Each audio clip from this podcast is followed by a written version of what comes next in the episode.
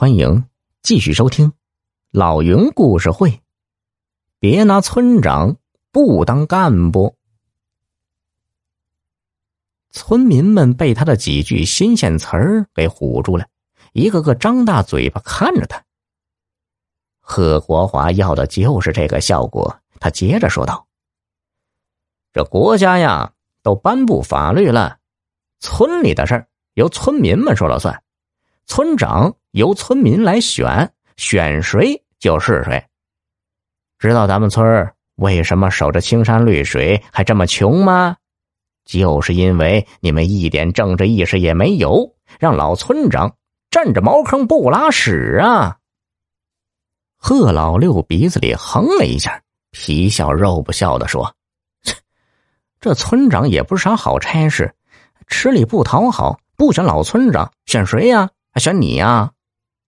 没想到贺国华腰杆一挺，正色道：“我户口在村里，也是村里的一员。如果大家看得起我，选我当村长，我就当。”村民们一听，笑得打翻了手中的海碗，指着贺国华说：“你呀，你会放着城里的大钱不赚，回来当着费力不讨好的村长？算了吧。”别拿我们这帮穷人寻开心了，鬼才信呢！说着，一个个把碗筷往胳肢窝里一夹，摇头晃脑的走了。贺老六没想到，他前脚刚进门，贺国华就提着一条烟、两瓶酒，跟着上门来了。贺国华把他拉进屋里，一番称兄道弟之后，又如此这般的比划了一阵。贺老六疑惑的看着他：“你有病吧？真想回来当这个村长？这还有假呀？我贺国华几时说话不算话了？我这回是铁了心，要为村里的父老乡亲办好事，让大家伙富起来。”贺老六一听，心里就打起了鼓。说起老村长，全村人都知道。几十年来，他一直是村里的当家人，威信极高。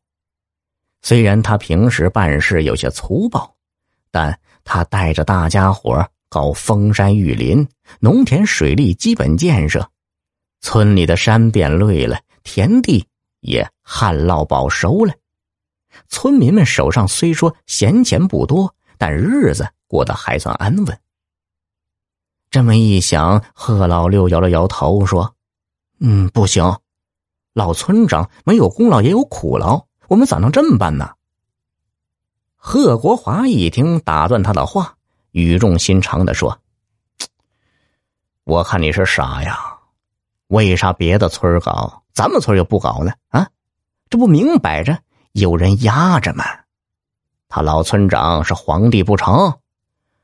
我看你们呢。”是这么多年被他欺压惯了，你也不想想平时他是咋对你们的？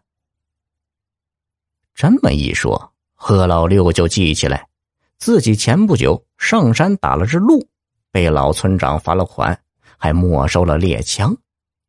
一想起这事儿，他心里就泛起了几分恨意。贺国华见贺老六闷着头抽烟不出声。便适时的从包里掏出一叠钞票，推到贺老六面前，笑眯眯的说：“嘿，这回你可要帮帮大哥我呀！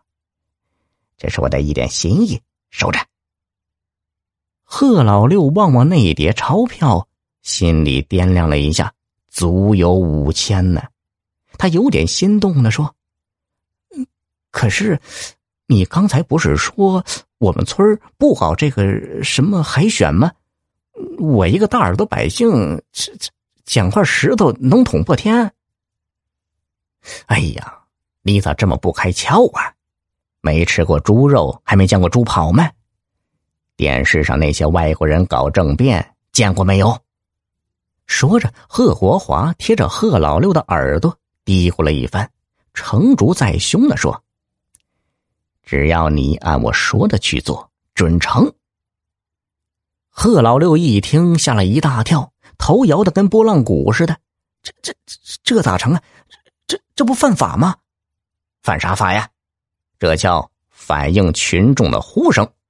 现在呀，实行这个